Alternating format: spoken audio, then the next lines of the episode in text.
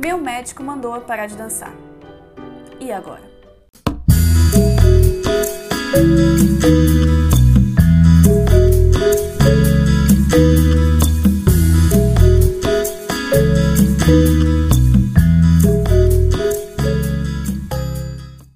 E aí, meu povo, eu sou a Tamiris Reis, personal trainer de bailarinas, e eu tenho certeza que você já ouviu em algum momento que deveria parar de dançar porque o médico disse: Você não vai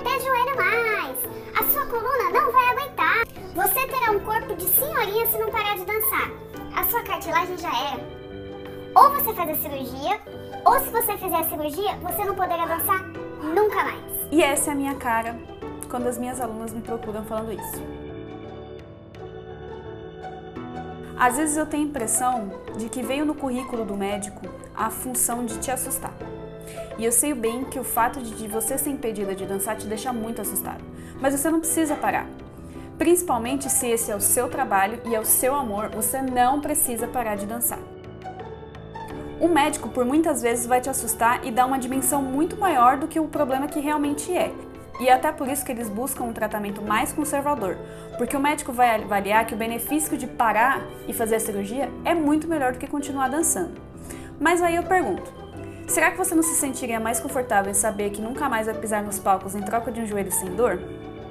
Pois é, como eu imaginava, não, né? E então, ao longo dos anos, o seu joelho vai apitar e te deixar mais confuso sobre qual a melhor decisão, já que é tão normal sentir dor, né? Então, assim, sempre que você precisar passar em algum especialista para entender as suas dores, compartilhe os seus lados com seus professores e, principalmente, busque a visão de quem também conhece sobre a sua prática. Você não precisa parar de dançar para sempre, você precisa de uma orientação especializada e eu posso te ajudar. Sou personal trainer, sou bailarina profissional e além de ministrar aulas como professora de balé, a minha missão é justamente trazer de volta a segurança e o preparo físico para sua dança através de um corpo firme e forte para a temporada de espetáculos. E se você gostou desse vídeo, curta aqui e compartilhe com seus amigos que já pararam de dançar ou viram que precisavam parar de dançar por causa das suas lesões. E se você já ouviu esse tipo de coisa, comenta aqui embaixo para saber.